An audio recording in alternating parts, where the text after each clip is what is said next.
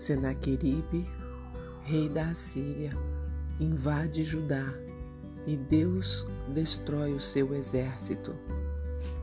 Depois disso, Senaqueribe, rei da Assíria, enviou os seus servos a Jerusalém, a Ezequias, rei de Judá, e a todo o Judá que estava em Jerusalém, dizendo: Assim diz Senaqueribe, rei da Assíria: Em que confiais vós, que vos ficais na fortaleza em Jerusalém?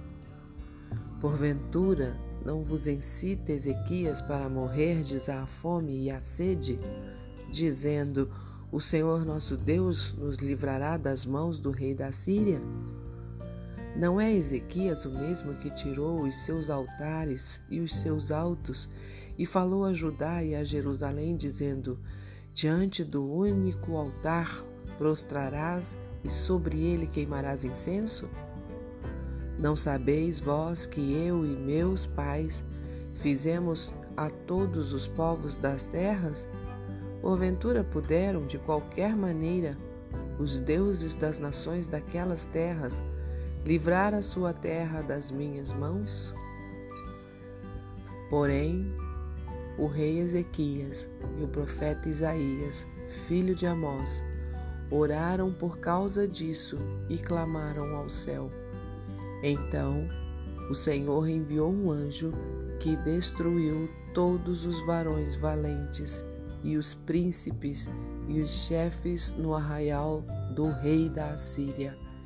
E este tornou com vergonha de rosto a sua terra e entrando na casa de seu Deus, o mesmo que descenderam dele, o mataram ali à espada.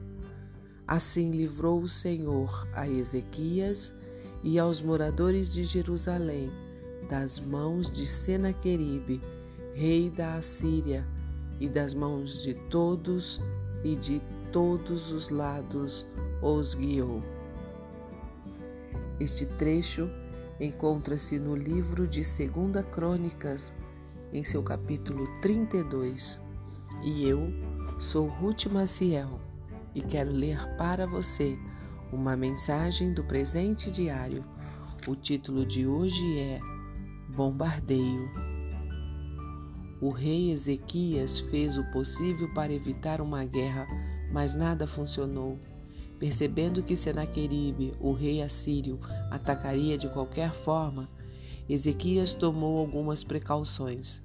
Dentre todas, a principal era inspirar o povo a confiar que o Senhor os livraria, pois é maior que qualquer exército.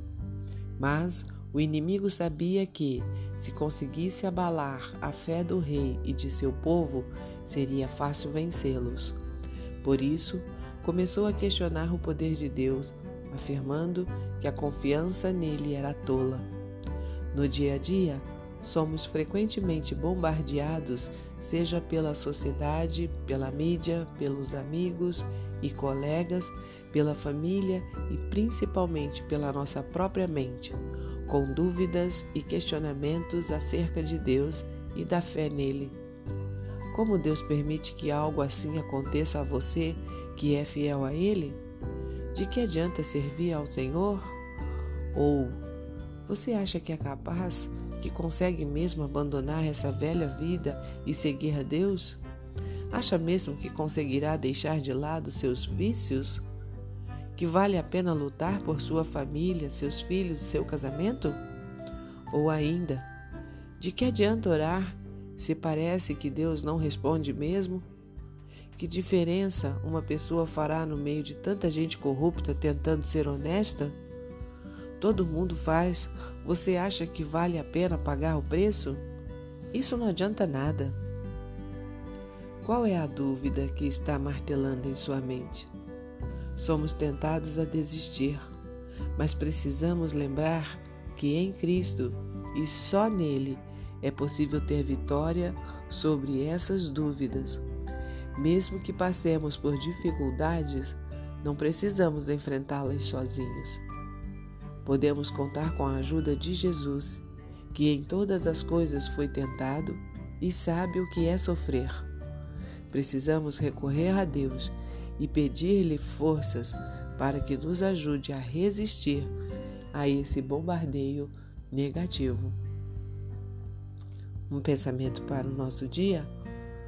Nós, porém, não somos dos que retrocedem e são destruídos, mas dos que creem e são salvos.